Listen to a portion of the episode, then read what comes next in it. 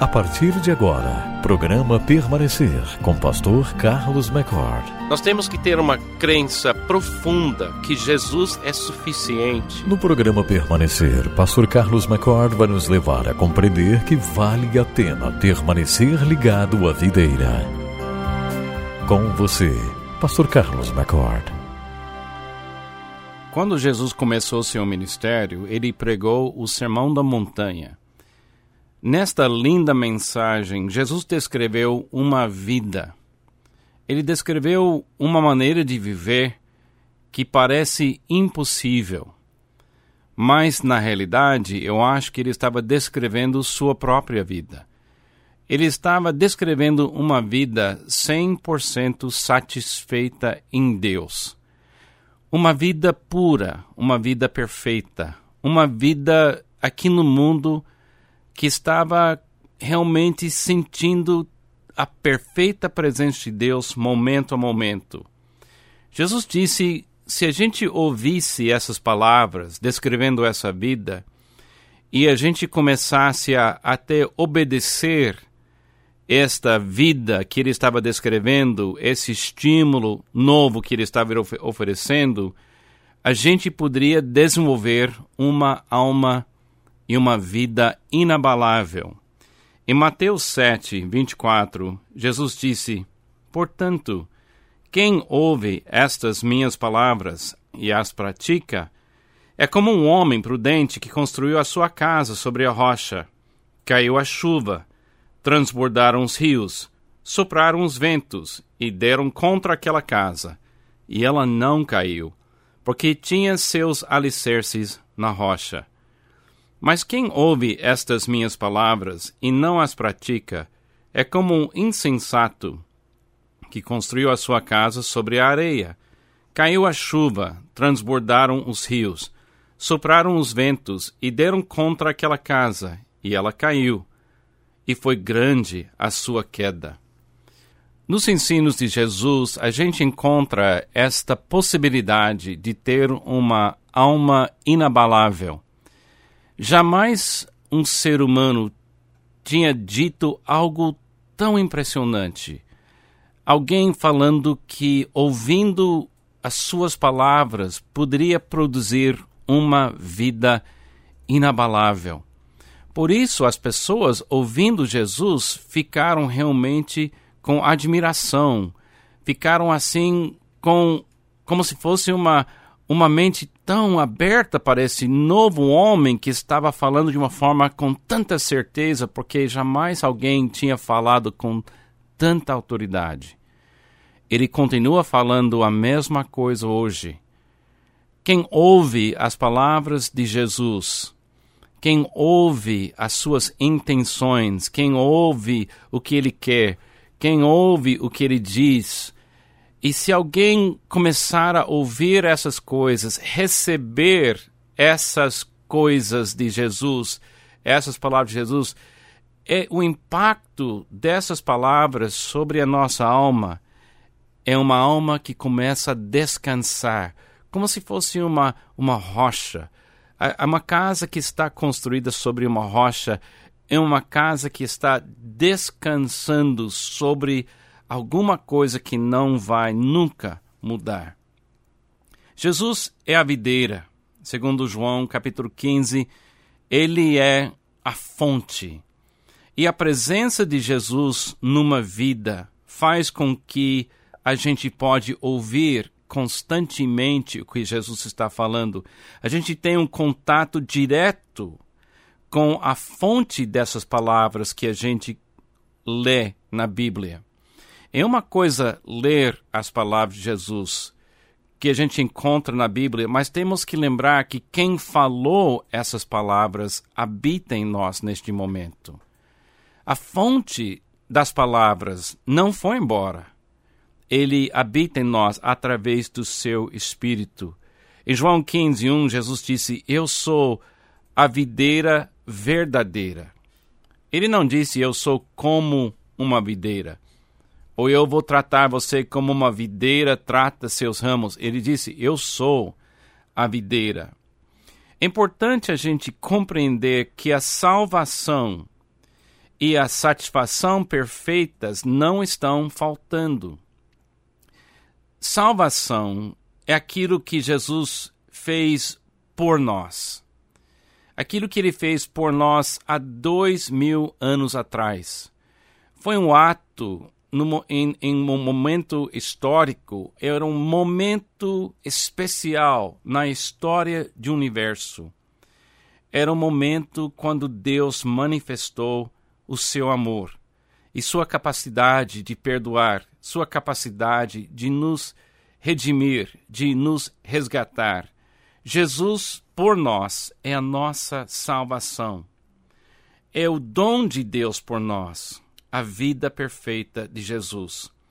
Na vida espiritual é muito importante compreender que Deus exige perfeição. Ele não pode aceitar menos. Às vezes as pessoas pensam que Deus aceita a minha melhor tentativa. Ele olha para a minha sinceridade, ele vai aceitar a minha sinceridade. Deus não aceita sinceridade. Deus aceita somente perfeição.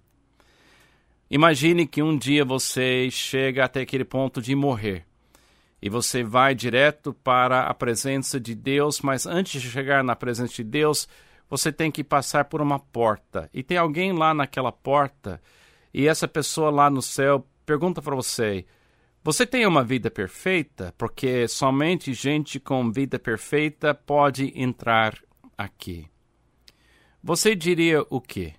Você tem uma vida perfeita? Você deveria dizer: Sim, eu tenho. Eu tenho a vida perfeita de Jesus.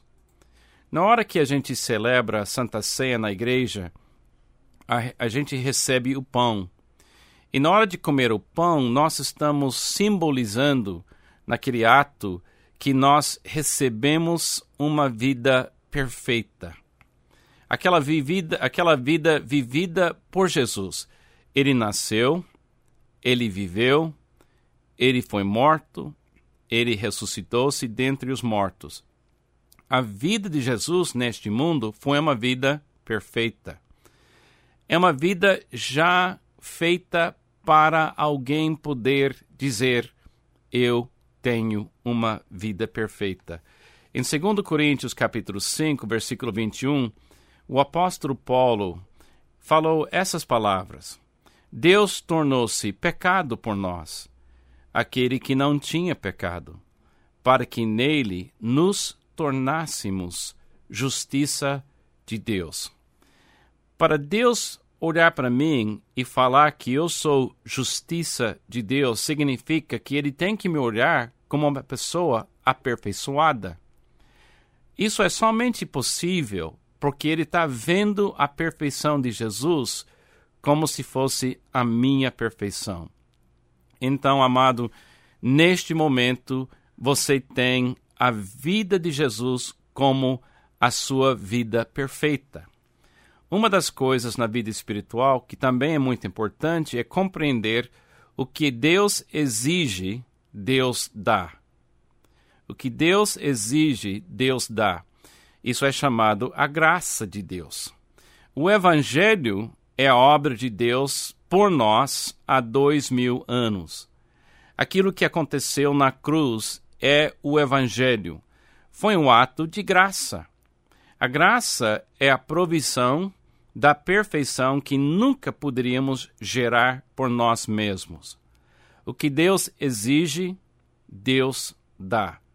Você se lembra daquela vez que Deus pediu para Abraão levar seu filho Isaque para sacrificá-lo?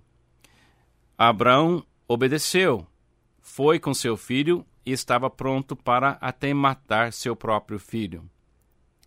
No último momento, o que Deus exigiu, Deus deu. Apareceu um animal pronto, perfeito, para ser sacrificado no lugar do filho. Isto é a graça de Deus. Em Efésios capítulo 2, versículo 8 até versículo 10, a Bíblia diz: Pois vocês são salvos pela graça, por meio da fé. E isto não vem de vocês, é dom de Deus, não pelas obras, para que ninguém se glorie. porque somos criação de Deus realizada em Cristo Jesus para fazermos boas obras, as quais Deus preparou antes para que as praticássemos. Aqui a gente pode ver que a salvação vem pela graça. O que Deus exigiu, que é perfeição, ele deu, que é a perfeição que a gente encontra em Jesus Cristo. A ideia de salvação na Bíblia não é somente perdoar os nossos pecados ou uh, permitir que a gente um dia entre na presença de Deus lá no céu. A ideia, a ideia da salvação é tudo que Deus fez em Cristo para nos trazer de volta para Ele e nos capacitar a ser o que fomos criados para ser. Seres que podem dar glória a Ele 24 horas por dia e sete dias por semana. O alvo de Jesus não era somente perdoar a gente. O alvo de Jesus era curar e restaurar a nossa capacidade de amar sem parar. Da mesma forma que um ramo deveria dar fruto em cada estação e cada circunstância, nós estamos sendo realmente abençoados pela presença perfeita de Jesus também em nós. É muito importante na sua caminha, caminhada cristã compreender que você não tem que acrescentar mais nada na sua busca de perfeição para ser uma pessoa salva. Tem muita gente que pensa que a salvação é pelas obras. Graças a Deus, na maioria das igrejas evangélicas, a gente prega claramente que Cristo é a nossa salvação. A gente prega com muita, muita convicção essa doutrina porque entendemos que quando Jesus morreu na cruz, ele estava morrendo como o Cordeiro de Deus que tira o pecado do mundo. É muito importante não fazer confusão entre a ideia de permanecer e a ideia de aceitar a Jesus como seu Salvador. Você aceita Jesus Cristo como seu Salvador e imediatamente você é justificado. A ideia de permanecer na videira é mais ligado com a ideia de santificação. É mais ligado com aquela ideia de boas obras que deveriam sair das nossas vidas porque a graça de Deus nos salvou e nos fez criaturas novas. Nós precisamos diariamente louvar a Deus pelo fato de Cristo ser a nossa vida perfeita. Às vezes, na igreja onde eu frequento, eu tenho a oportunidade de liderar aquele momento de tomar a Santa Ceia.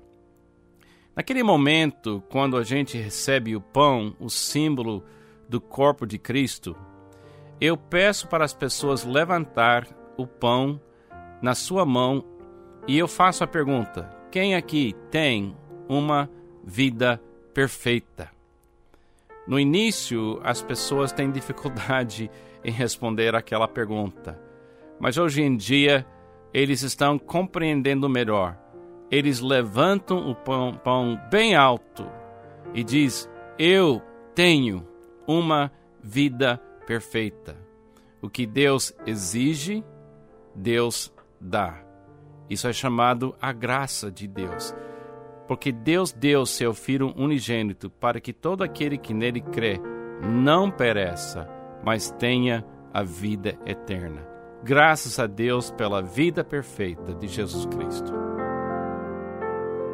É que importante mensagem esta. Muito obrigado, Pastor Carlos McCord. Nossa oração é que possamos colocar em prática isso que estamos aprendendo aqui com o permanecer. Antes de terminarmos o programa de hoje, queremos lhe convidar para nos escrever. Mande uma mensagem para permanecer@permanecer.com.br e visite o nosso site que é www.permanecer.com.br que Deus possa continuar lhe abençoando imensamente